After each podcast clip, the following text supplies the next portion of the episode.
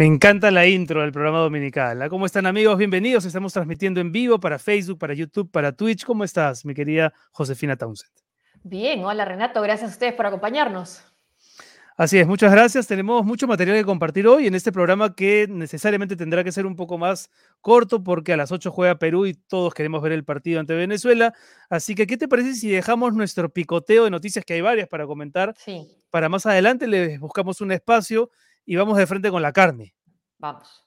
Vamos con Heidi Grossman entonces, con quien vamos a retomar la información que diéramos el domingo pasado, luego de poner al descubierto esta vacunación irregular en la Clínica San Pablo. Heidi, toda la semana la prensa ha venido rebotando esta información que salió de aquí de Sálvese quien pueda dominical y con, además con consecuencias, ¿cierto? Porque ya ese es un punto de vacunación que ya ha quedado fuera de la red del Ministerio de Salud. ¿Cómo estás? Así es, buenas noches, ¿cómo están? Bueno, con novedades, bueno, eh, digamos, ese es el sentido del periodismo, ¿no? Denunciar para que se eh, enmienden los, los temas que haya que enmendar. El Ministerio de Salud, en verdad, los hemos acosado, les hemos contado las horas, ya que se comprometieron en el programa a que iban a hacer una investigación con resultados en 72 horas. Bueno, se han tardado un poco más de las 72, pero en efecto, ya el viceministro de Salud Pública, eh, Gustavo Rosell, nos ha dado una entrevista en la que nos eh, informa que la Dirección de Salud Sur, la DIRSA Sur, ya emitió un informe en el que da primeras conclusiones. La primera conclusión es que en efecto ha habido una vacunación irregular.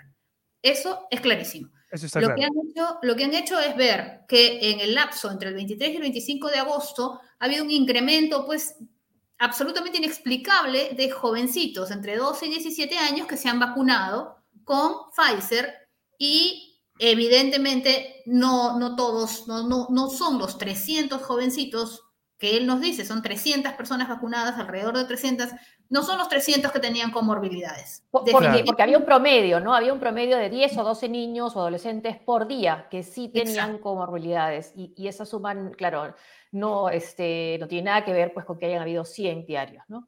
Claro. Chicos sanos, menores de, menores de la edad que ahora mismo se está vacunando en todo el país, ¿no? Eso es lo insólito de esta, de esta historia. Exacto. Entonces se estaría corroborando que en efecto ha habido aquí un dolo, se ha eh, vacunado sin respetar los, los, el cronograma mm. del Ministerio de Salud y eh, es más, ¿no? Yo creo que ahí incluso se podrían establecer ya responsabilidades de otro tipo, quizás civiles o penales, lo dice también el viceministro. Les pediría, por favor, que me acompañen a ver la entrevista que hemos hecho hoy con el viceministro de Salud Pública, Gustavo Rosell. Adelante. Lo que nosotros recibimos fue un informe de la Dirección de Red Integrada de Lima Sur, que es el área competente a la cual le corresponde hacer la investigación, donde determina presuntas irregularidades cometidas por esta clínica, San Pablo, que ha sido una clínica aliada desde el mes de abril en este proceso de vacunación, pero como ya se ha dicho, todas las clínicas o cualquier el centro de vacunación tiene que seguir las reglas del Ministerio de Salud, que además están publicadas en un plan. Entonces, en este informe lo que se nos dice que hay un grupo de personas, eh, en promedio de 300 personas, entre los 12 y 17 años, que han sido vacunados, cuyos diagnósticos tienen que profundizarse para saber si realmente son personas que se han vacunado siguiendo los lineamientos, es decir, que tienen una comorbilidad o, o que simplemente no tienen y por lo tanto hay que ver y profundizar por qué se han vacunado. Eh, no sabemos si todos, o sea, hay una presunción, hay que ahora pasar otro paso. Usted sabe que la información de las personas es confidencial. Nosotros no podemos eh, revelar si la persona tiene una enfermedad, una enfermedad rara o huérfano. Sin embargo, por la cantidad de personas que se han vacunado, cuando regularmente se vacunan entre 10, máximo 10, 12 adolescentes por día. Entre los días 23 al 25 hemos tenido un número mayor. Y lo que tenemos que investigar, y para eso ya la DIRIS ha mandado el informe de la Secretaría Técnica de Procedimientos Administrativos Disciplinarios de la DIRIS Lima Sur, que es lo que corresponde, para que se hagan las averiguaciones en profundidad. Y por otra parte, su salud viene efectuando las investigaciones ya en forma independiente, toda vez que se trate de una clínica y es su salud quien tiene competencia sobre las clínicas. Si sobre esa investigación, que además está haciendo su salud, se encuentra otras responsabilidades, el Ministerio de Salud tendrá que tomar las medidas administrativas civiles o penales, según corresponda, como ente rector. Pero por el momento, las responsabilidades que se han identificado en este informe recaen sobre algunas personas, ni siquiera de la DIRE, sino de la red, ¿no? de la red que es Barranco, Chorrillo, Surco. Entonces, hasta ahí se han identificado las responsabilidades, está en un proceso administrativo sancionador esperamos que rápidamente se esclarezca y lo que ya estamos tomando medidas para evitar justamente que esto ocurra en otro lugar. ¿Habría sanciones también si es que algunos padres, digamos, vacunaron a sus hijos irregularmente? Bueno, estas sanciones ya escapan al tema administrativo, ¿no? Toda vez que eso pasaría con el informe que tenga su salud, como le digo, algunas infracciones o como se catalogue, nueva investigación a temas civiles o penales, ¿no? Tenemos que hacer prevalecer el derecho de todos. Todos tenemos derecho a vacunarnos, pero respetando a los demás. Ahí está la palabra de Gustavo Rosel, el viceministro de Salud Pública, ¿no? Este, efectivamente, subrayando que esta clínica ha quedado fuera de la red de vacunación del ministerio, lo que es una pena en realidad, porque mientras haya un lugar menos de vacunación, quiere decir que es, va a haber menos peruanos que podrán vacunarse con las reglas establecidas por el ministerio. ¿Y hay alguna respuesta de la clínica, Heidi? Hemos solicitado una respuesta esta tarde, hemos hablado con una persona eh, que nos han colocado como enlace de comunicaciones.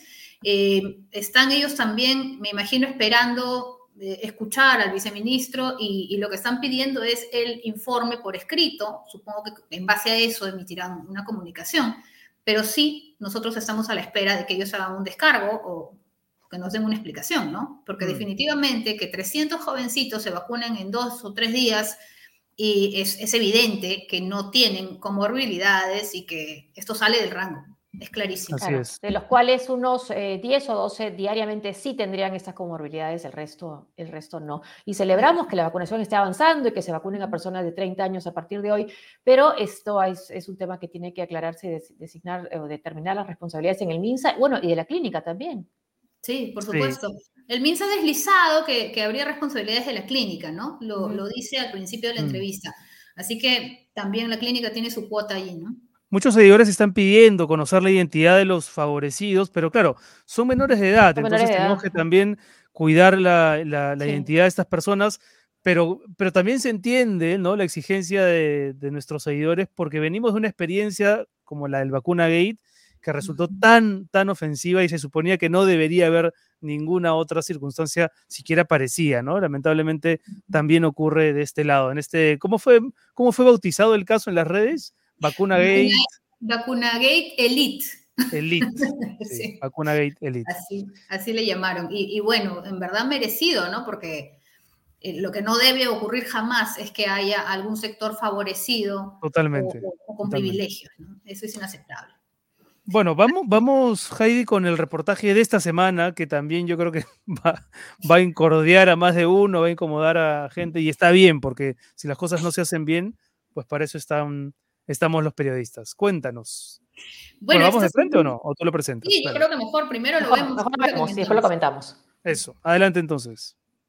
Este es el traje protagonista del escándalo que ha estallado en el Instituto de Medicina Legal y Ciencias Forenses, donde al parecer se necesita una urgente disección. Anteayer, 3 de septiembre, el equipo médico del Instituto de Medicina Legal, es decir, los médicos legistas, se reunieron al final de su jornada en el local que se encuentra junto a Polvos Azules debido a esto, unos overoles que les habían entregado como parte del equipo de protección que tienen que usar para su trabajo. Los overoles, según nos comentaron, los hacían sentirse como si estuvieran dentro de un termo, por lo que ellos mismos se compraban sus EPPs con su platita. En efecto, sí, el overol da calor y a uno de repente tenerlo puesto todo el día puede ser una tortura. Pero eso no es lo grave. El problema es que uno de los médicos encontró este sticker encima de otro sticker y al retirarlo, por pura curiosidad, encontró lo siguiente.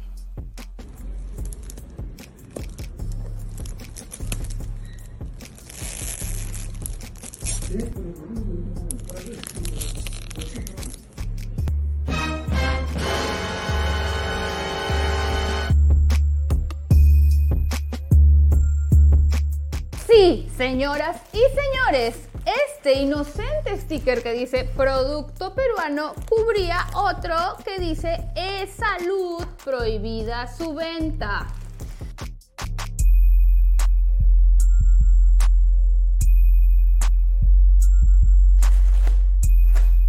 Resulta que en junio de este año el Instituto de Medicina Legal compró 70.000 overoles como este por la suma de 2.520.000 soles a la empresa Heawok-Sac, una empresa a la que ya le había comprado mandilones y que también ha licitado con e-salud en abril pasado. Sorprendentemente muestra numerosos contratos por el mismo monto, 35.196 soles en un solo mes. Sospechoso, ¿no? El IML ha conducido una licitación pública para adquirir trajes de protección y el proveedor entregó trajes de protección. Se supone que si este material le, le pertenece al Estado peruano, porque es de propiedad de salud, ¿cómo es que va a parar a los almacenes del Instituto de Medicina Legal? O sea, ¿la culpa fue del proveedor o qué pasó ahí? Se ha detectado que algunos, no todos, tienen un sobreetiquetado. Está en investigación determinar cómo es que el proveedor pudo entregar bienes que tenían este etiquetado debajo, oculto, porque lo taparon, que dice eh, salud prohibida su venta. Eso está en investigación pero son dos millones y medio de soles, no es una licitación pequeña. ¿Qué proceso de contrato, cómo fue la contratación? Fue conforme a las normas de la ley de contrataciones. Como le digo, quiero ver los detalles del proceso de la licitación, está todo colgado en el CEAS todo es transparente. Según este documento exclusivo obtenido por Sálvese quien pueda, los médicos dieron la alerta el mismo viernes, pero, oh sorpresa, el gerente administrativo se apresuró a enviar este otro documento, aduciendo que su equipo hizo el hallazgo en una revisión de rutina. Usted también nos está eh, diciendo que ha sido, han, han encontrado esto en una revisión de rutina. Lo que la información que tenemos nosotros es que son los mismos médicos los que han encontrado esto que si no eran ellos los que daban la voz de alerta, nadie se enteraba. Bueno, yo tengo un informe diferente. Es probable que paralelamente algunas otras personas hayan detectado lo mismo, pero nosotros conducimos eh, revisiones también de rutina como fiscalización posterior de las adquisiciones que se hacen. ¿Y justo los dos han tenido el mismo hallazgo el mismo día, a la misma hora? No lo sé. Inmediatamente se ha tomado acción eh, denunciando los hechos, porque no sabemos el origen y la razón por la que esto ha ocurrido así, y se ha dispuesto la inmovilización de esos bienes para que se conduzcan las investigaciones del caso. Y todavía está esto en curso, porque esto recién se ha detectado ayer. ¿Qué autopsia será necesario hacer en el Instituto de Medicina Legal? Más aún si tomamos en cuenta que su jefe máximo es el abogado Horacio Daniel Eguren Churliza, quien fuera director general de administración en el Congreso de la República justo cuando estalló el escándalo de la compra sobrevalorada de computadoras en la era de Doña Luz Salgado. Sí, el mismo Eguren, que es investigado hasta hoy por el delito de negociación incompatible por ese caso, fue nombrado por la fiscal de la Nación, Zoraida Ábalos, en julio pasado, como jefe máximo del Instituto de Medicina Legal que pertenece a la Fiscalía. ¿Y quién investiga Iguren? ¡Ah! La Fiscalía. El Instituto de Medicina Legal parece ser el reino de las casualidades, pero en este caso la Fiscalía va a tener que investigar a la Fiscalía. ¿Qué cosas, no?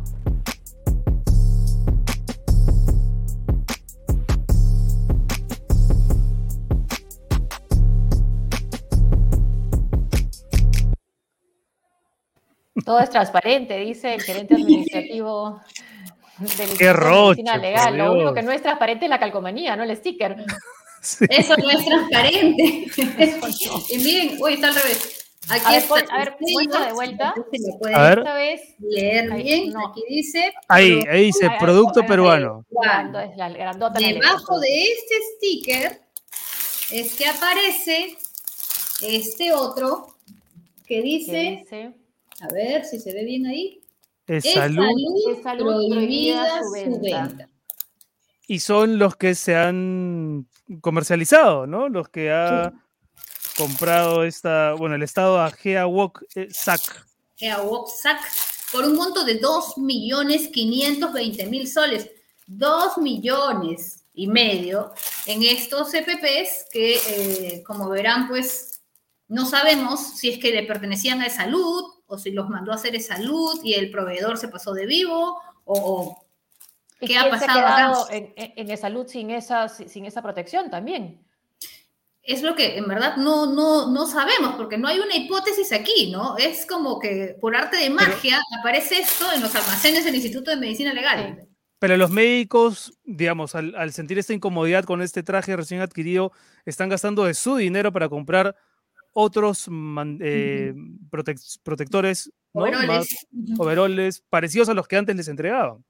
Así es, lo que nos dicen es que, bueno, ahorita todavía con el frío de repente es más llevadero, pero me dicen que ya cuando empieza a hacer calor, llevar puesto uno de estos todo el día debe ser espantoso, ¿no? Sí da una sensación de calor, yo me lo puse y sí da una sensación de calor, pero, pero más allá de la calidad, que eso podría finalmente hacerse un reclamo, revisarse, Es, el, el, tema de que a quién, a quién le pertenece esto, ¿no? Dice prohibida su venta, o sea... Claro. Se ha comercializado material que no debería estar al...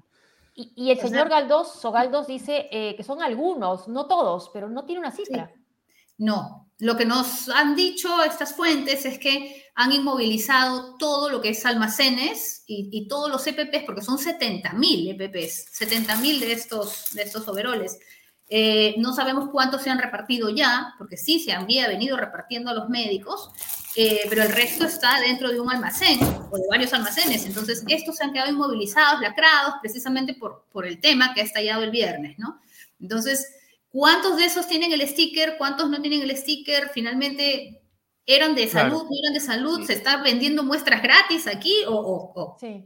Y la sospecha es mayor cuando y la sospecha es mayor cuando nos cuentas, ¿no? Que el jefe máximo del Instituto de Medicina Leal es este Horacio Eguren Churliza, ex gerente de administración del Congreso, que ya cuando fue nombrado, ¿no? Ya tenía este proceso por, por corrupción, por Dios.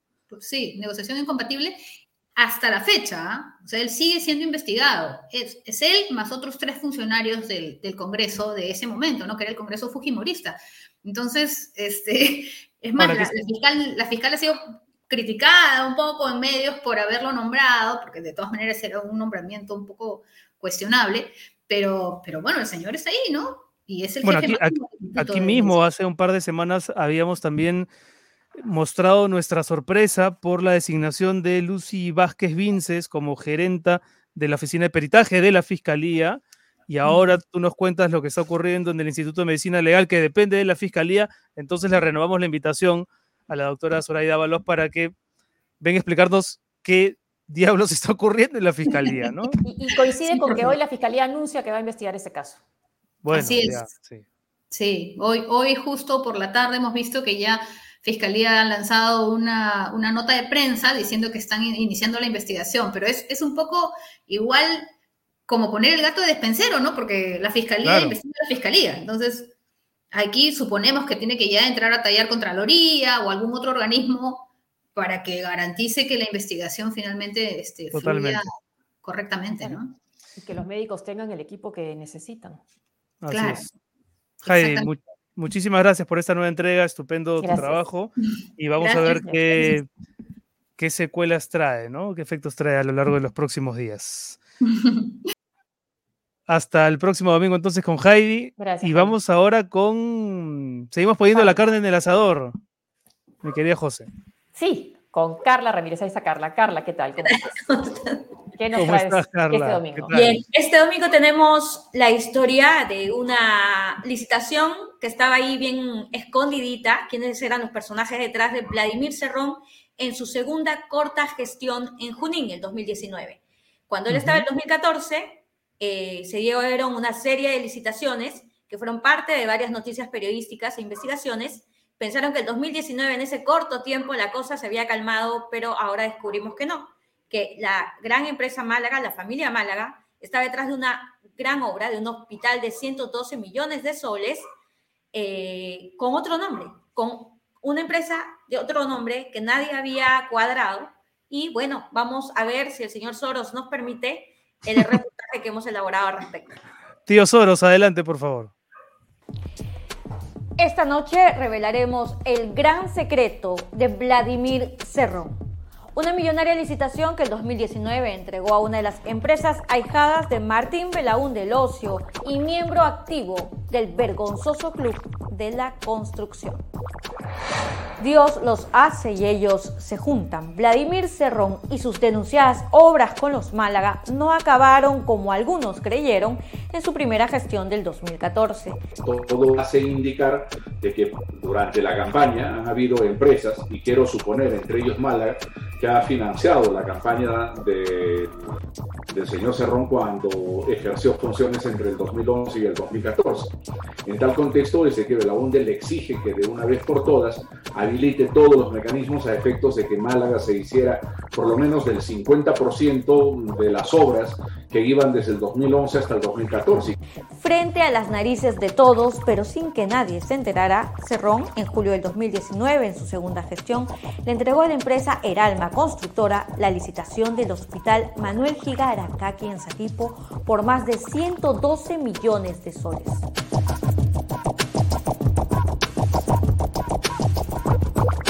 Eralma es de la familia Málaga, según documentos que sálvese quien pueda, revelará esta noche en exclusiva. Se supo de la presencia de la familia Málaga en la segunda gestión de Vladimir Cerrón. Todo hacía indicar que al finalizar el 2014, en la primera gestión de Cerrón, Málaga ya no, eh, no, no, estaba en la región Junín y cuando Cerrón inaugura su segundo mandato, no supe, no tuve noticias de Málaga en la región Junín. Para entender este caso debemos sí o sí retroceder en el tiempo. Vayamos al 2014, el año en que Karina Novoa en Panorama reveló cómo Martín Belaunde, viejo conocido de Vladimir Cerrón, le reclamaba por no haberle otorgado una licitación a sus, repito, ahijados, los Málaga. Estimado Vladimir, es una pena que no hayas respetado lo conversado con Málaga y Ortiz en el tema de Carrión. Nos has fallado de una forma totalmente desleal.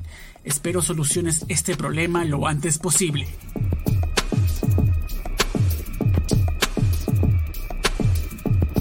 Pero Málaga continuó contratando con Cerrón.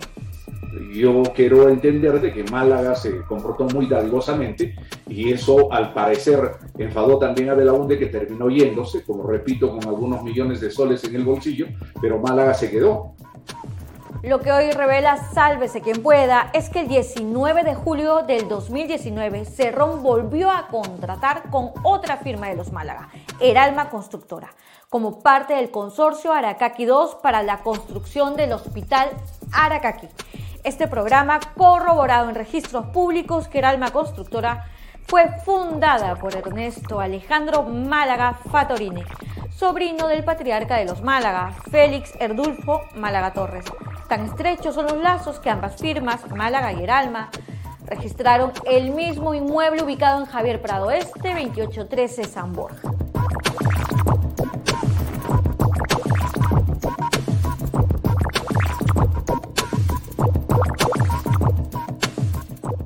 Definitivamente me, me, sorprende de sobremanera conocer de que el alma es el disfraz de Málaga, francamente me llama poderosamente la, la atención.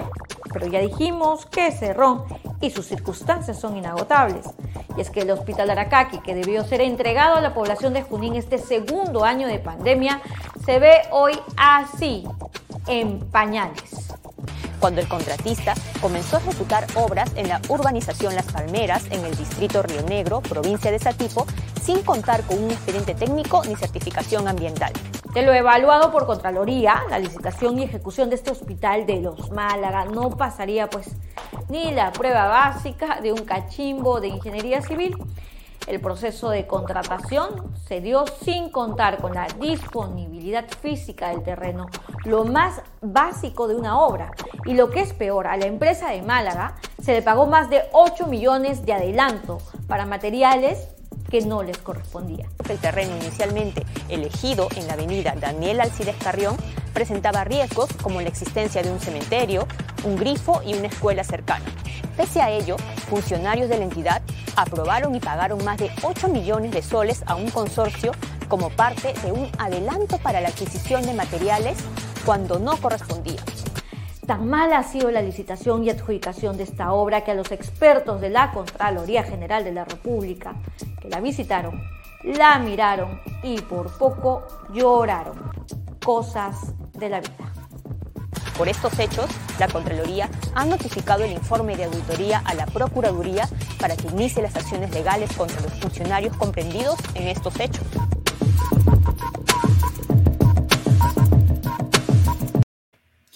Sin Qué duda, bárbaro. Está la mar. Renato Josefina, cada vez que uno investiga a Vladimir se encuentra con un cerrón de problemas. Este hospital, este hospital realmente es de, de los casos que uno puede encontrarse en investigación sobre malas licitaciones y ejecuciones de obra. Esto es uno de los más patéticos que se ha visto, porque Totalmente. hasta tuvieron que cambiar de terreno y claro, eso implicaría en un sistema normal de derecho y buen trabajo un replanteamiento de expediente técnico, todo, todo un cambio de modelo. Pues, Un solo centímetro en un cambio de obra es radical. Acá se puso, se cambió como si fuera poner una carpa de campaña y no un hospital y está en las condiciones que ahora hemos visto, ¿no? Y ese detalle es muy importante. La mano de los Málaga, que están ahora investigados por el caso Club de la Construcción, que fueron los ahijados de Martín Belaún del Ocio, estaban ahí sin que nadie se diera cuenta. Es una empresa familiar que tiene este tipo de, de- de pequeñas empresas con otros nombres. Con su, ¿Cómo con se llama la empresa principal? Er- Era, eh, la, ah, la- la empresa principal es Constructora Málaga, Málaga, hermanos. ¿no? Constructora Málaga Hermanos. Constructora Málaga Hermanos, la empresa principal, la, la- la gran famosa por el, por el caso Belaún del Ocio, por el caso Constru- el Club de la Construcción, es, la, es, digamos, la matriz, la más grande, ¿no? Como decir una gran Graña y Montero a, a Claro. nivel de la familia Málaga. Pero obviamente tenían otras, otras pequeñas empresas, la familia, ¿no? Y que van avanzando y que van a- obteniendo contratos más o menos en los mismos lugares. Porque, por ejemplo, Renato Josefina, esta empresa de este Eralma. joven Ernesto Málaga, esta empresa Eralma, empe- se ha inscrito en 2014. ¿Qué empresa que se inscribe Pero, en em, 2014 en registros sí. públicos el 2019 tiene una obra de 112 millones de soles? Claro. En Pero además cinco años? comparte el inmueble, ¿no? Comparte el inmueble con la matriz. O sea que. Tienen, ajá, exactamente. En su histórico está la misma matriz también, ¿no? Y eso, to- esos detalles son importantes porque además, para, para construir una, para lograr una licitación, un constructor sabe, los que nos estén viendo, que necesitan reunir cierto CV, cierto currículum. Entonces, la familia ¿qué hace? Te acompaña, acompaña a los chiquitos en pequeñas obras que van ganando como socio. Entonces, le suma CV, le suma CV. Y luego ya los deja solita para que vayan a grandes obras multimillonarias como esta. Pero ¿cuál es la grave consecuencia para la población? Es la que vemos ahorita. Ese hospital es parte, de la Contraloría la ha lapidado en su informe. Porque ese hospital ay, que debió sí. ser entregado está ahí tratando de levantarse a como de lugar en un terreno donde no Mm. se había planeado fuera construido. Claro, no se había hecho ninguna Es increíble. investigación. Hay ahí también, creo que uno de nuestros seguidores estaba siguiendo, diciéndonos algo sobre un hospital también en Huancayo. No sé si tenemos Hace ahí. poco... Ahí está, eh, ¿no? E- Sí. Exactamente, el nuevo, ajá. Es la misma figura, lamentablemente. Como bien dice este, nuestra seguidora, eh, Cerrón también acaba de tener hace poquitos días, tres, cuatro días, se acaba de conocer una denuncia fiscal por otro hospital, el Hospital del Carmen. Y también las figuras son parecidas, adelantos de pago, cosas así que eh, es totalmente fuera de lo regular. Ahora, es importante dos detalles que quería mencionar, por favor, que es eh, el presidente Castillo ha anunciado que se va a crear una especie, ha dicho, eh, organismo, Un organismo de control, obras. Mm. Pero señores, tenemos la Contraloría General de la República, tenemos la, el- la Procuraduría Anticorrupción que necesitan plata para trabajar y hacen buen trabajo, pero necesitan presupuesto. ¿Por qué crear un comité para ver obras a nivel municipal y regional? ¿Para qué? En vez de destinar o reforzar el sistema que ya existe y que seguramente el presidente del partido de gobierno, Vladimir Cerrón, odia, porque precisamente la Contraloría siempre le ha soplado en la nuca, siempre le ha respirado en la nuca, encontrando y hallando irregularidades en esta clase de obras.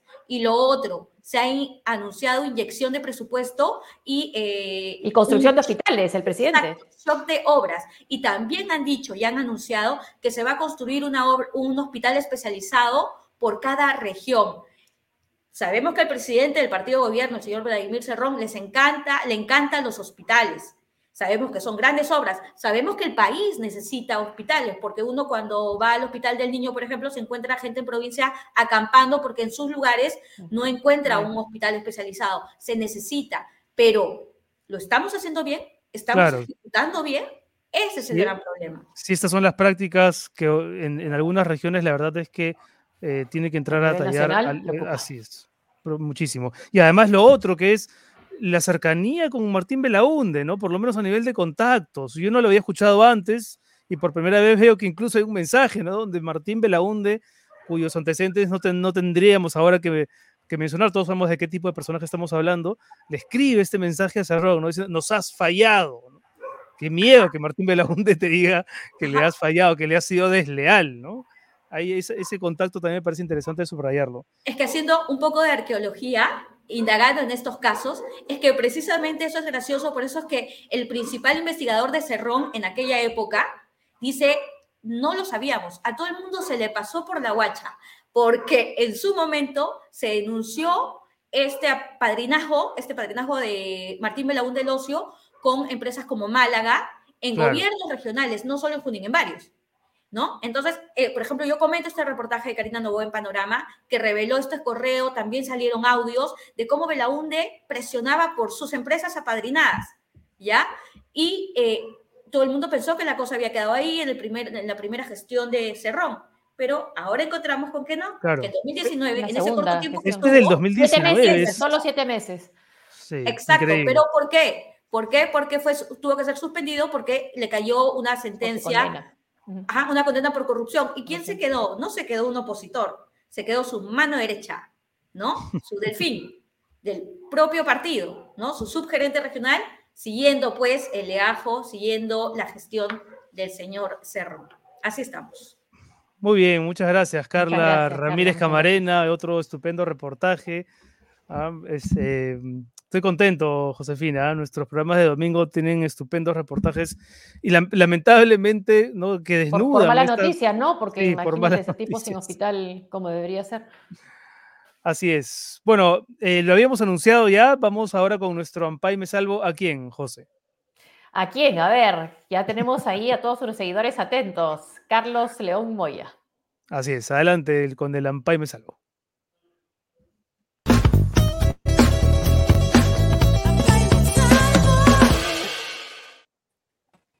Muy bien, hoy nuestra campaña en el bloque de Ampay Me Salvo, Carlos León Moya. Gracias, Carlos, por, por estar aquí en el programa otra vez, otra vez. Me nuevo, sí. La continuación, a ver, gracias a ustedes. Empezamos con las preguntas. José, ¿quién empieza? ¿Tú o yo? tú, tú comienzas a ver. Ya, empezamos entonces. Mi, mi familia votaba por... La mía. Uf. Los Moya. No sé mi madre, pero siempre sido, los Moya en general siempre han sido fujimoristas, ¿ah? Totalmente. No, ¿Y el otro lado? no había. Eh, el otro lado, los León son un misterio para mí, ¿sabes? Mi papá fue militante de Acción Popular el año 56, cuando era el Frente Democrático de Juventudes, porque mi papá es recontra viejo. Eh, entonces mi papá ha sido un melondista de toda la vida. 90 votó por Vargas Llosa, mi mamá también. Y de ahí también un voto relativamente fujimorista. Creo que ese es como el, el, patrón. Creo que no eran de izquierda mis padres. ¿ah? Seguramente yo los he radicalizado, pero era siempre un voto de centro consistente, por momentos centro-derecha, muy hincha los dos de Vargallosa, el Vargallosa de los 80, ¿no? Yo, de hecho, marqué, yo voté por el Fredemo en el 90. Este, mi madre me llevó a votar y yo pude marcar la escalerita en una de esas ocasiones. Ahí te, estás adelantando las preguntas, ahora. Ahí está. Perdón. Yo no, no, a ver, sigue. ¿En qué cursos tenías eh, notas, las notas más altas y en cuáles las más bajas? ¿Colegio o universidad? Lo que tú quieras. Eh, colegio, educación física, jalé. Eh, también jalé una vez literatura. Obviamente jalé educación física. De hecho, tuve que hacer vacaciones de educación física y tuve que hacer. Solo, solo, No, cuatro. De hecho, yo probaba educación física porque jugaba ajedrez y era parte de la selección de ajedrez. Entonces, con eso, mi promedio hacía que yo probase educación física, si no, jalaba. Eh, no sé nadar, eh, corro 100 metros en 30 segundos, soy malísimo para... Mi físico es un desastre. También jalé física, ¿no? Entonces, de educación física y física. Un año jalé lengua, lo cual fue literatura, lo cual fue una gran idea porque el vacacional lo hice con, con, un, con el profesor que me jaló, pero digamos que me jalaba porque no hacía las tareas, pero a la vez hablábamos literatura y hablamos de libros. Yo he contado alguna vez que una vez que me botaron del salón en el colegio, me fui a buscarlo porque Iván Tais me había recomendado a los 15 años La Dama y el Perrito de Chekhov, por un tema de estructura. Yo, explícame La Dama y el Perrito de Chekhov. He leído, no le encuentro nada interesante. Y me lo explicaba. E, entonces, en ese vacacional, porque jalé literatura, eh, aproveché para leer y hablaba con él otras cosas, entonces, fue bueno jalar. Y de ahí curso, en realidad todo, soy muy, muy mal estudiante, ¿ah? eh, muy indisciplinado, entonces no, no recuerdo haber destacado en un curso en particular. Recuerdo más bien lo que jalé. Tercera pregunta, ¿por quién votaste en tu primera vez? Javier Descanseco. ¿Y para presidente? ¿O para presidente? Para, presidente. Claro, soy un bulpín, claro, soy 85. Sí. Y ahí, ah, 86, claro, García. Claro, sí. yo en el 85, el primer voto fue por Javier Descanseco al Congreso. Sí. Perdón, a la presidencia. A la presidencia, a la presidencia, claro. A la presidencia. A la presidencia. En esas elecciones que ya no hubo segunda vuelta, ¿no? No, claro, segunda vuelta fue Humala contra García y voté por Humala. 2006. O sea, nunca has votado por García. Nunca votaste por García. Jamás. Ah, no, pues solamente, sí. No, claro, no, no, no, no, no, no, no. Yo voté ahí por Humala en 2006. Ahí perdí varios amigos. A ver, ¿algún voto del pasado que te genera alguna culpa? No, ninguno, ¿ah? ¿eh? Siempre he escogido, creo que es siempre era, mi voto siempre es el mal menor, entre comillas. Menos Humala, ese Humala 2006 no fue mal menor, fue un voto de convicción. Yo estaba feliz con ese Humala. Entonces, en general, sí, no, no tengo ningún remordimiento del, del voto. Qué bien. Mm. Pregunta 5. ¿Qué político envejeció mal?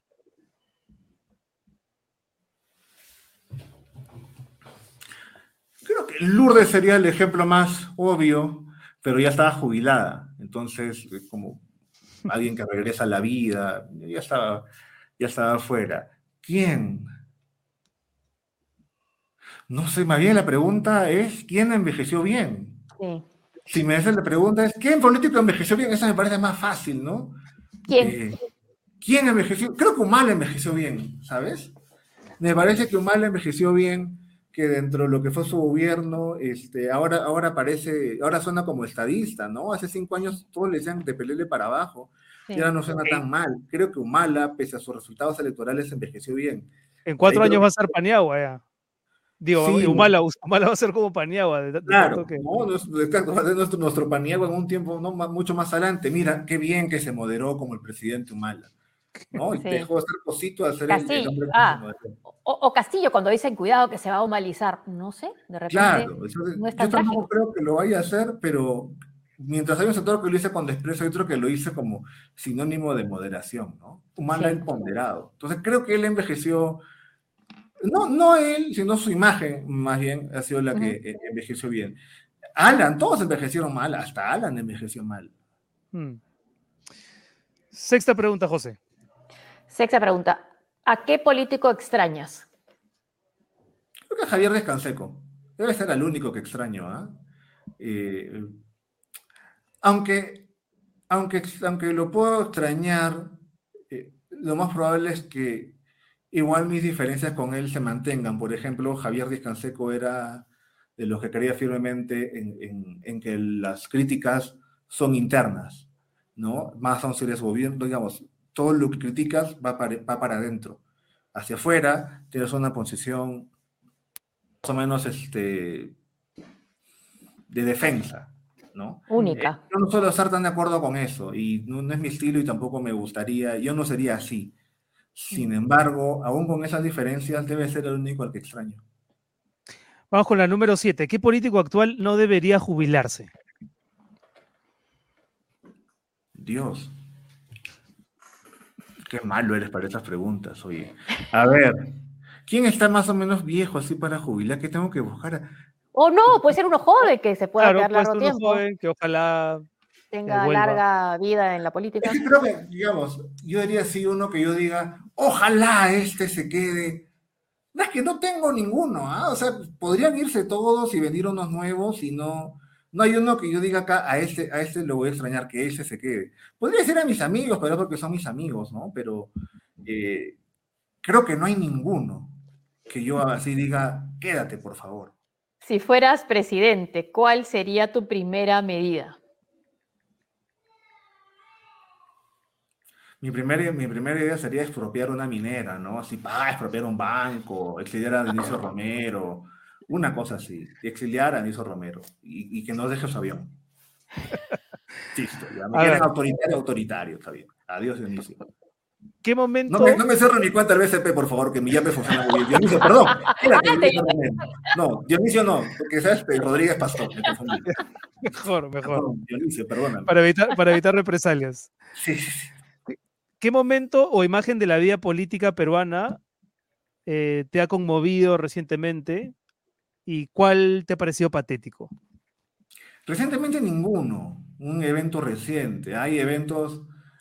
o del eh, pasado, tal vez, del pasado. O sea, digamos que recientemente, creo que el más conmovedor que yo recuerdo es cuando la hija de, cuando Pedro Castillo se, se va de su casa en, en Puña y su hija se despide, le abraza y llora.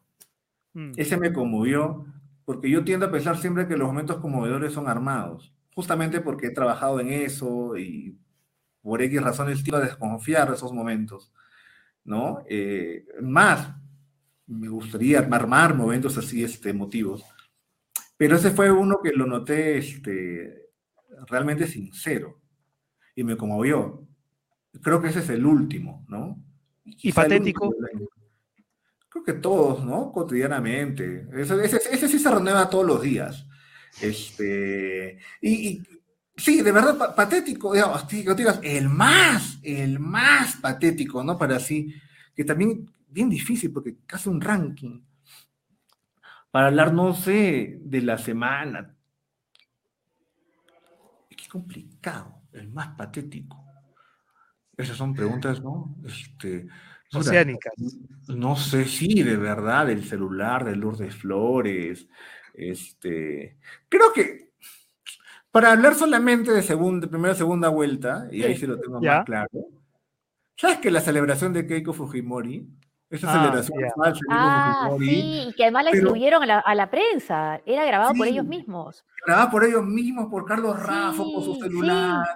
Entonces, eso, bueno, con eso de, lo, de las cosas armadas y las cosas este, espontáneas de verdad. Esa era claramente armada, pero malos actores todos, muy malos actores, Keiko molesta, Kenji preocupado, y el único que estaba legítimamente actuando era Mark Vito. Era Mark Bueno, y las chicas, claro que diferente. Pero Mark tiene la misma cara, además, cuando está alegre y cundo está triste, ¿no? Tiene la misma expresión. tiene como una cara así de cera, un muñeco de yeso, y él levantaba los ánimos, sí presa y Keiko ya sabía que igual le venía. Eso me parece así patético, que el único alegre de eso sea el, ¿no? el, extranjero, por suerte. El libro que más subrayaste. Últimamente, si quieres, de los entre primera y segunda vuelta. Claro, digamos que más he leído, que más me gusta, pero que más he subrayado. Debe ser, recientemente creo que es este Dadet de Joyce, el último cuento de Dublineses. Ah, sí. Sí, porque lo dicté, lo, lo, usé en mi taller. Antes en un taller Antonio Muñoz Molina nos había mandado a leer Dadet eh, y me encantó. Y, cuando hice el taller era, ok, ¿cuántas de esas cosas realmente me gustan? Y me tiré dos, tres días mm. subrayándolo y sacando más las referencias a, a Dublín que tiene, este, que tiene Joyce en las calles, y no te dicen, ¿no? Él te hace la ruta que está haciendo Gabriel Conroy, que es el personaje, y nunca te dice, este, por si acaso Dublín es así, no, te va haciendo las calles, te va señalando lugares. Eh, por ejemplo, conforme va avanzando, hay una parte hacia el final que a mí me gusta mucho, que es cuando este, Gabriel Conroy mira a su esposa con cierta lascivia y, y los adjetivos van cambiando, y los adjetivos empiezan a aparecer adjetivos que aluden a, este, a la calentura, de varias formas, eluden, ¿no? Entonces, era como, ojo, noten acá, yo me decía, no me había percatado de esto. y, todo, y creo que ahí sí, sí, ese debe ser el que más, eh, al menos en, el, en los últimos dos años, el que más he subrayado. Con subrayado. mucha alegría, además. Sí. Eh, siguiente pregunta. La columna que no dejas de leer. La mía, no, la mía, la mía pero con pena. Antes de enviarla, antes de enviarla. Es, es bien trágico porque yo verdad escribo muy, muy lento. Es- es- tengo, un- tengo una semana, dos semanas en un texto de cuatro páginas y no lo puedo acabar porque me- lo releo y lo releo. ¿Cuál es la columna? A ver, ah, ah, en el Perú. Sí, en realidad en Perú siempre hay algunas. Creo que una es la de Hildebrand, pero es que si digo Hildebrand va a parecer que porque es mi jefe lo estoy alabando, ¿no? Además de la de Es- Hildebrand. Además, además de esa, este. Creo que es la. la fuera de esa. No, no sé, no tengo una. Es que soy un lector bien desordenado, digamos, para justificarme. Soy un lector bien desordenado. Entonces, no, no, no, ya no consumo papel. Entonces, no hay una columna que abre y diga, esta es. Sí. Sino que en realidad pico. Entonces, miro así las primeras tres, este, tres líneas y digo, eso no lo voy a leer. O hago uno ¿Qué? que tengo un chisme que me recomienden en, WhatsApp, mi chat de chismosos. Y, y- y en verdad es así, es muy coyuntural. No hay una que yo diga necesariamente leo esa. Algunos dirán Lauer, por ejemplo, eh, pero de verdad que no. No, no, no, es, es- es muy coyuntural. Hildebrand entonces. Hildebrand, cuando tengo el semanario en la mano, sí voy y lo, Lo lo leo. compras. Creo que, creo que, por ejemplo, en... Sí, pero incluso ahí, ¿ah? Y casi hay, semanas que puedo no, leerlo, ay, perdón, y, y continúo mi vida. Creo que es más así, este, coyuntural, pero digamos, Hildebrand siempre observo, siempre hay columnas que observo que dicen los fragmentos de Twitter. Eh, Hildebrand es uno, los editoriales del comercio para burlarme son otros. Este, sí, hay algunos que no hago como un preview, pero que lo lea que te diga, esta es la que tengo que leer, no, no tengo esa costumbre. Mm, ¿Algún columnista de Somos? Esa pregunta, esa pregunta te la has inventado, Josefina. Columnista, Va- va- sí, cuando tengo un problema de orden gástrico. No, mentira, no, no, no lo leo. No, sí, ¿Cómo vas a No. decir eso de Pedro Suárez Vértiz? Qué mal. no, ¿ah? No, yo me refería a Renato. No, pensaba que te referías a Mario Ghibellini, por eso No, estaba Renato. Cisneros. No, Ya vamos con la, vamos, con la pregunta Ghibellini. número 12 mejor. Vamos con la pregunta número perdón, 12, perdón, Renato era por Ghibellini, no sé por qué. Que es la siguiente. ¿Qué, ¿El título de qué película o serie le pondrías a la actual coyuntura? Siempre, pu- no sé, yo tengo un eslogan para mí con el Perú, que es que siempre puede ser peor, ¿no? Mm. Ese es mi mi eslogan y de, de- Queda de bien. vida, ¿no? Siempre puede ser peor. siempre puede ser peor. Entonces, cuando dicen que estamos, no, siempre puede ser peor. O, ¿no? O piensa mal y hacer, no, piensa, digo, piensa en trágico. Pero sí, no sé, ese es mi, digamos, si, si para mí me dices un, un, un eslogan, siempre puede ser peor. Sí. Esto va a pasar y tú crees que sí, totalmente, todo puede ser peor. Siempre, siempre hay un nivel más bajo. Dale, Ah, José. ¿A quién sigues en, la- en redes, aunque su opinión en verdad no te interesa? Creo que nadie, ¿ah? O sea, sigo en redes a gente que me cae, sí, que cuya opinión no me interesa, no, sigo gente cuya opinión me interesa, pero que estoy en total desacuerdo con ella, más bien. Este, Rosa María Palacios la sigo a través de un bot, creo que se llama RT de RMP, a hacer propaganda. Es una persona que hace el, el- los tweets de Rosa María para la gente bloqueada como yo. Entonces yo a Rosa María siempre la, la sigo, aunque esté en desacuerdo con ella el 70% de las veces. Pero su opinión me parece valiosa porque creo que no habla de un sector y le habla a otro sector que seguramente le hace caso o la, o la tiene en referencia, aunque no le haga caso. Entonces Rosa María creo que es el caso más eh, flagrante de alguien ¿no? que, con quien estoy en desacuerdo y me, me tiene bloqueado y me detesta, pero yo la sigo fielmente. Pregunta 14, Carlos. Una más este, existencial o personal. ¿De qué te sientes orgulloso? Nada. Además de, además de haber aprobado educación física. De verdad, no, no tengo mucho orgullo de nada. ¿ah? De, de mí, no. Te juro Nada. que no. No, no, no, nada. Qué triste suena, ¿no? Depresivo. Vamos, vamos con la siguiente, vamos con la siguiente pregunta. por Pasamos a la siguiente. Por favor, por favor. De verdad, de nada, sí, no. Qué mal. Qué ¿Algún, es- algún escándalo policial en el que te hayas visto envuelto? Y si la respuesta es sí, llamaste al general del aire. Ninguno. Nuevamente, qué, qué vida tan sosa. No hemos tenido ningún escándalo policial ni nada por el estilo. ¿Verdad? Había una vida relativamente tranquila. Ni una acusación, ni, una, ni un parte Nada, policial, La, la un única robo- vez que yo. ni un robo, un la, en la bodega. No, una vez que fue a la comisaría fue porque un día le robaron a mi amigo Alonso Ramos y lo acompañamos a hacer la denuncia. De ahí no está en una comisaría, en- creo que nunca, una vez nomás. No, nunca está en una comisaría, ahora que lo pienso. Qué mal. A ver, pregunta 16. ¿En qué ocasiones te sientes machista? Que gran parte del tiempo. Es decir, gran parte del tiempo estoy pensando qué actitudes machistas tengo y seguramente tengo muchas y seguramente son domésticas, ¿no? Creo que trato de cambiarlas, pero eh, es- estoy seguro que, que- que siempre aparecen, ¿no? Y, y seguramente después de que las hago, este, me doy cuenta de que, de que- de que estoy siéndolo. En, en el machismo más, este, creo que más cotidiano, porque en, en el otro machismo, en el más, en el más público, digamos, en opiniones, en columnas, uno tiene la posibilidad de, de editarse y de mirarse, y creo que ahí como es más fácil eh, ser más cuidadoso.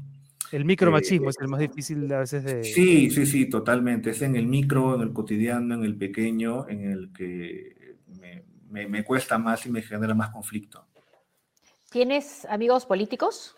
Sí, varios. Qué mal. ¿De distintas tendencias políticas? Sí, principalmente de izquierda, porque yo he hecho política, yo fui militante marxista-leninista, entonces parte de mi militancia es conocer a mucha gente y que luego pasa el tiempo y tienen puestos de poder, ¿no? Entonces se te parte el corazón también, porque eso los quieres criticar, pero es tu pata. Pero sí, sí tengo muchos amigos políticos, claro. De todas, ¿sabes? De acusados de senderistas, de, de- no, fascistas, sí. Tengo varios. Pregunta 18. ¿Cómo defines tu ideología, Carlos?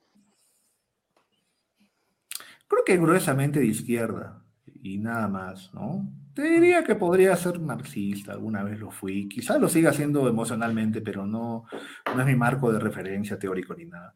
Creo que de izquierda. Y hay gente que me dice, tú ya no eres de izquierda, está bien. Si crees que ya no lo soy, no tengo ningún problema. En todo caso, siempre voto por la izquierda. ¿ah? Este, entonces ya eso habla algo de mí. Incluso, incluso sin emocionarme, ¿ah? yo voté por Verónica Mendoza sin mucha emoción, por ejemplo, en Mm. primera vuelta, pero era, no sé, es como, ya pues, tengo que me queda, tengo que votar por la izquierda, es, es, es como mi mancha, es mi grupo, es mi tribu, es, Claro. es bien tribal, ¿no? Claro. Esa es como la mancha. Entonces, cuando luego es por Perú Libre, también de antemano tampoco tenía mucho problema, ¿no? Bueno, pues es una izquierda caótica, ¿no? Que va a hacer que mi sol se deprecie, pero ya está. Entonces, eh, sí, eh, en, en todo caso soy un votante de izquierda permanente, ¿no? Y probablemente lo siga haciendo. Ya, ya no creo que cambie. ¿A quién le darías el último paracaídas antes del accidente? ¿A Porky o a Vladimiro? Lo tiro al mar. Lo tiro al mar, así, no, lo tiro hacia el medio, con, con puntería. Sí. Eh, pero entre yo creo que Vladimiro me parece más simpático, ¿ah? O sea, pero ahora que ya nada más le han cambiado penal, creo que Vladimiro. Sí, entre ellos dos Vladimiro. Ahora, lo tiraría al centro, pero Vladimiro. Totalmente. Me parece simpatiquísimo conversar con él. No, A ver, pe- este, claro. Penúltima pregunta. ¿El Perú tiene que dejar de ser? Ay, no sé.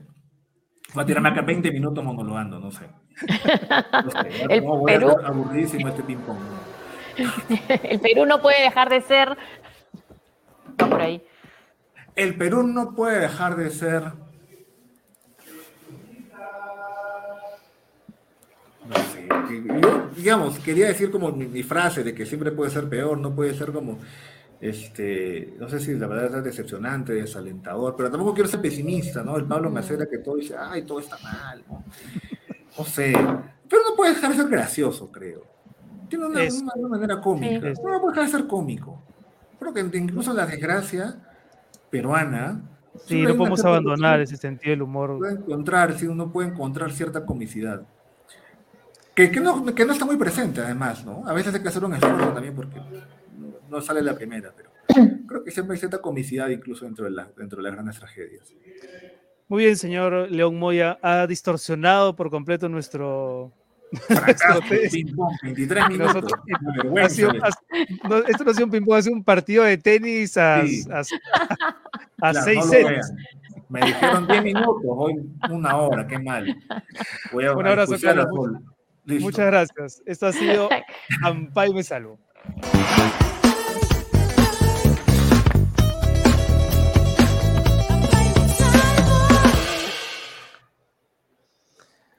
Muy bien, José, divertido.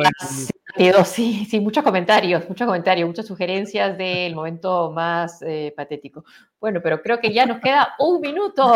Nos queda un minuto, así que todas las noticias que queríamos comentar hoy, las comentamos mañana a partir de las Sí. 7, ¿te parece? Sí, sí, en nuestra edición ordinaria, por decir algo, normal, habitual, de Sálvese quien puede, no se- sálvese quien pueda. No se olviden de escanear el código QR para apoyar esta transmisión. Y nada, nos encontramos mañana. Ojalá que gane Perú, José. Arriba Perú. Nos vemos. vemos. Gracias. Chao, chao. Gracias. Chao.